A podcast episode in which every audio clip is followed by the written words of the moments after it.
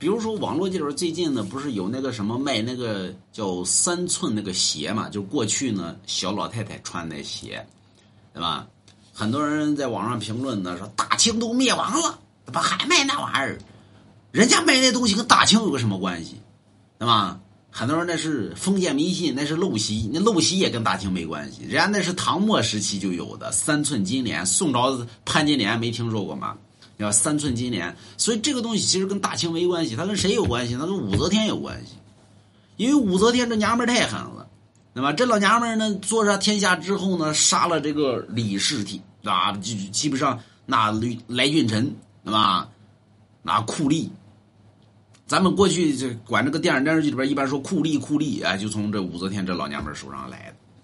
所以到了最后呢，人一看呢，这女子不能地位过高啊。这女子地位又过高，狠起来他妈比比男人还狠，对吧？那女人翻翻翻脸比翻书还快，所以说大门不出二门不迈啊！你说你不让她出去，她有脚啊，那你不能把脚剁了呗？你咋整啊？三寸金莲把这脚给裹起来，完了之后还给你洗脑，哎，脚越好越好看，脚越好越有人娶，脚大没人娶，你看像不像现在？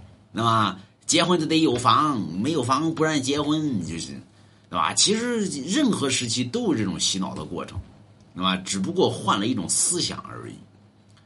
所以，人家卖这东西，我愿意买，你愿意卖，对吧？它是正常的一个途径嘛。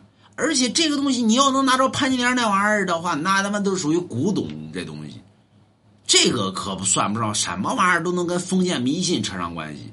对吧？我给祖宗烧点纸，这就叫封建迷信了，对吧？我给佛祖上个香，这叫旅游文化了。这上哪说理去？什么玩意儿都胡胡说八道，呸！对吧？啥都是封建迷信了。中国文化这点东西全让你们说成封建迷信了，汉奸走狗，就是买龙王家一父子。